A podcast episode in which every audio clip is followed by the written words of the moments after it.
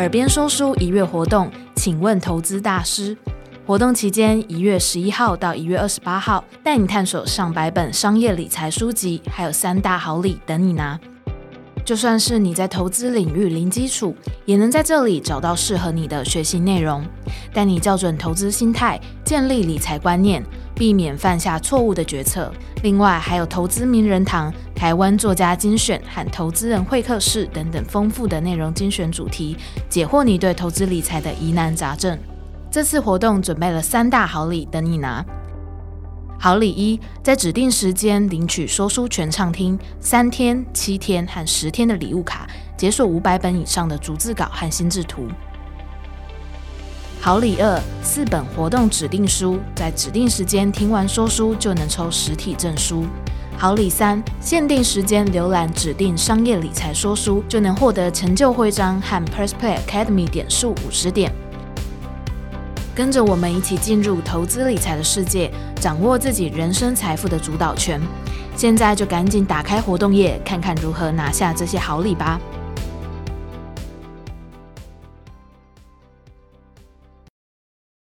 你好，欢迎收听这一集的《周一好书》，我是周周鞋。我想大家对于“工作倦怠”这个词应该不陌生吧？简单来说呢，就是工作使你非常的疲惫、失去动力，甚至影响到身心健康的一个状态哦。最近有很多书籍在探讨这件事情。世界卫生组织在今年也正式把工作倦怠纳入国际疾病的分类里面。工作倦怠呢，不仅仅是限于职场，它连带的也会影响到你的生活。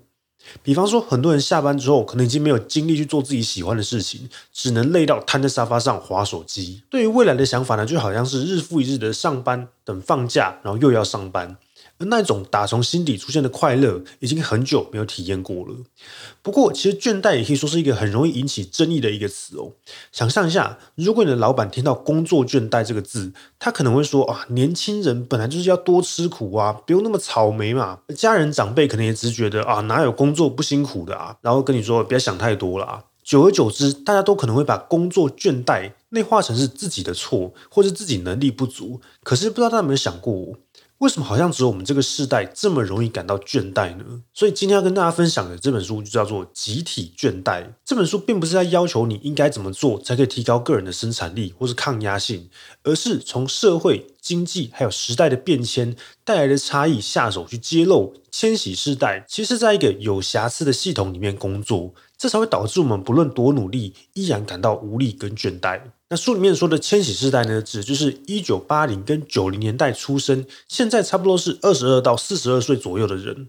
这群人可以说是往后十年间国家跟社会的中流砥柱。我想，我大部分的听众应该也都属于千禧世代的人吧。那我们先介绍一下这本书的作者，叫做安妮海伦彼得森，他是一位作家，同时也是一位记者，主要专攻文化研究的领域。这本书就是安妮透过长期累积的社会现象研究，加上实际访谈来自美国各地不同阶级、职业、种族的人们，最后总结出千禧世代之所以感到集体倦怠的各种因素。里面呢讲到了美国经济衰退的历史、价值观跟阶级的差异，还有工作环境跟条件的变化等等。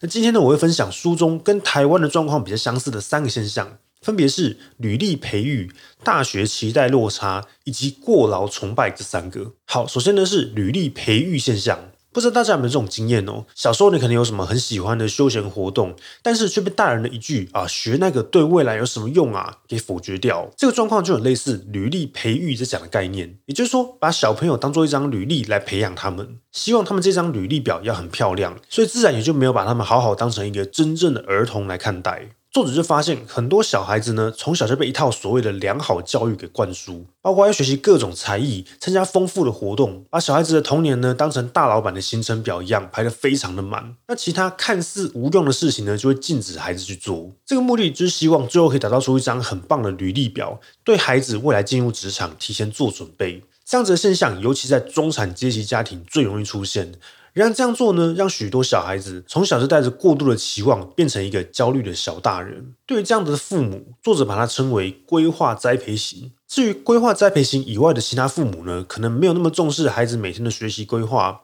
或是可能并不是中产阶级，但这也不代表他们不是称职的爸妈，而是他们培养孩子的东西，包括独立性或者想象力等等。不过这些都并不是中产阶级的职场所重视的。作者指出，中产阶级职场所需要的是长长的履历，还有跟权威人士互动的自信，还有理解怎么样才能让自己的职位晋升。想达到这些，所需要的就是过度忙碌的渴望。而在这样子栽培之下长大的人呢，就可能会没办法真正的放松，或是做自己真正想做的事情。作者曾经采访过一位年轻女性，她说她如果没有用工作或是各种活动塞满每一天，就会不知道该怎么办，而且任何休息或是空闲都会让她感到焦虑，觉得自己很懒惰，没有生产力，并且呢怀疑自己的价值。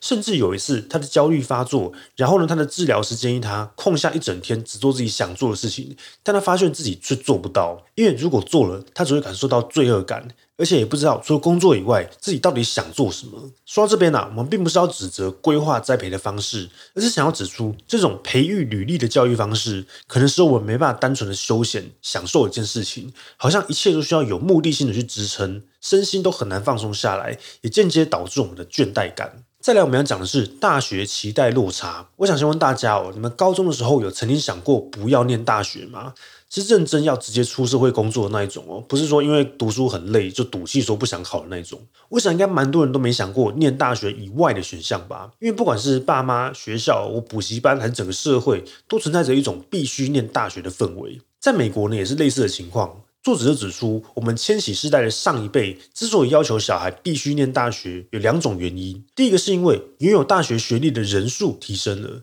在二战之前呢，上大学是非常稀有的事情，大部分的人都是通过当学徒或是边工作边学来进入自己的行业。那后来呢，许多国家都认识到高等教育的重要性，所以就在高等教育上面投入了非常多资源，提升上大学的人数。那当拥有大学学历的人变得越来越多，渐渐的也就产生了你必须上大学的氛围。再第二个就是来自于中产阶级的阶级焦虑。书中提到，生于上流社会跟下层阶级的人，可以预期到自己的一生都会在这个阶级里面。但是中产阶级的变动性却很大，也许哪天自己生病不能工作了，就会调出中产阶级。而中产阶级的子女呢，也必须花费很大的努力，才有可能让自己的未来还是留在中产阶级。这种焦虑会让人希望用最保险的手段来维持阶级。当时来看呢，律师啊、医师或者工程师这些需要念大学的职位，就是维持阶级最保障的方式之一。这样子的想法也影响了我们，认为只要认真念完大学，拿到学历，我们未来的经济就有一定的保障。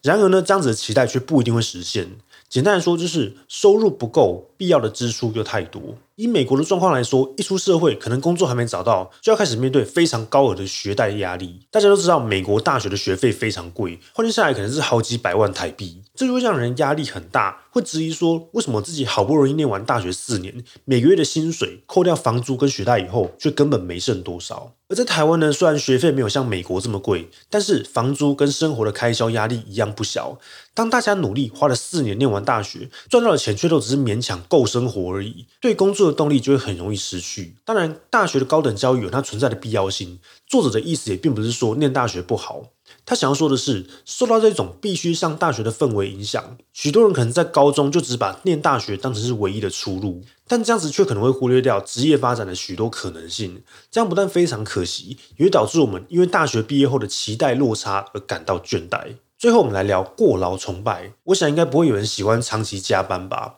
但如果你的老板跟同事还没走，而你却准备要下班，是不是多少还是会感到一点点压力呢？现在的社会把不断工作当成是一个精英的象征，这一点大家可以回想一下，许多企业家在受访的时候，都会说自己一天工作了十几个小时。这可以说是一种精英象征的凸显。作者也提到，像苹果的创办人贾伯斯曾经在大学毕业典礼上面说：“工作会占据你人生的大部分，唯一能获得满足的方式，就是你相信这是伟大的工作，而唯一做伟大工作的方式，就是做你所爱的事情。”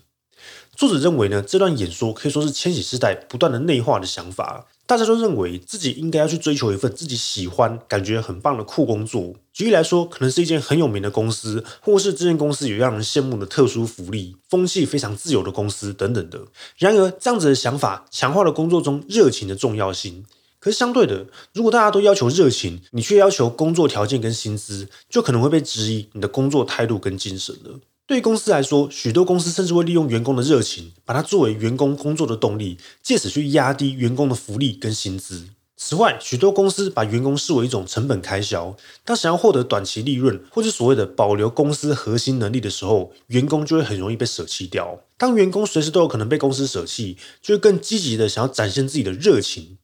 这也导致呢，职场上的每个人都散发了竞争的氛围，积极的表达自己对于工作有多热爱，却越来越少人注意到应该要争取整体劳工的工作条件。好像我们跟同事的关系就是一场零和游戏，一定要拼个有输有赢才可以。而最明显好用的方法呢，就是超时工作了，趁别人下班休假的时候呢，赶过对方，证明自己。但是这种崇拜过劳的文化，完全不能够代表有更好的生产力，只会代表更长的工作时间，还有更容易倦怠的每一天。此外，作者也观察到，公司也会通过看似叫福利的措施，来变相鼓励加班。比方说呢，美国有一些公司会提供加班免费的晚餐或是轿车服务，虽然是一个体贴的行为，但也是在激励员工不要有所顾忌，加班到晚一点就对了。所以呢，这种崇拜过劳的文化会让我们把工时当成奉献自己的证明，甚至模糊了上班跟下班之间的差异。作者也引用了一位艺术家的说法，那就是做你所爱的事情，你就会拼命工作，再也没有界限。好，我们讲完这三种现象，大家应该已经认识到，我们这个世代之所以会集体倦怠，并不是因为我们的抗压性特别差，而是有非常多的因素交互影响下来的结果。我认为呢，如果我们产生了倦怠，最应该要注意的，不只是觉得累或是没动力而已，而是我们的自我价值感被工作影响太多了。比方说，常会听到有人因为工作压力太大，影响身体或心理。也听说过很多人因为工作累积的情绪，伤害了家人朋友之间的关系。的确，工作非常重要，工作赚钱才能够让我们的生活运转下去。可是呢，我们的人生除了工作以外，至少还会有亲情、爱情、友情，还有各种休闲、兴趣等等好几个面向组成。而工作可能占了人生的两成，却影响另外八成的状况。所以，我们更应该要注意工作跟自我的界限，避免工作侵蚀到我们生而为人的自我价值感。作者说呢，他写这本书并不是为了要列出什么待办清单来增加我们的焦虑，而是想要成为一个镜子的角色。诚实的映照出我们到底被什么样的问题给笼罩着。当我们看见问题，至少不会浑然不知，深陷其中。而作者也说，想要改变这整个工作的环境跟系统，最有力的方法还是要从政府开始推行。所以他希望大家能够注意相关的政策，找出合理的候选人，由上到下的推行改变。希望今天这本书可以给对于工作感到倦怠的听众带来一些新的想法，用不同的思维角度重新整理工作的意义，还有自我的界限。那这本书就各位分享到这一边，感谢收听这一集的就业好书，我们下一集再见喽。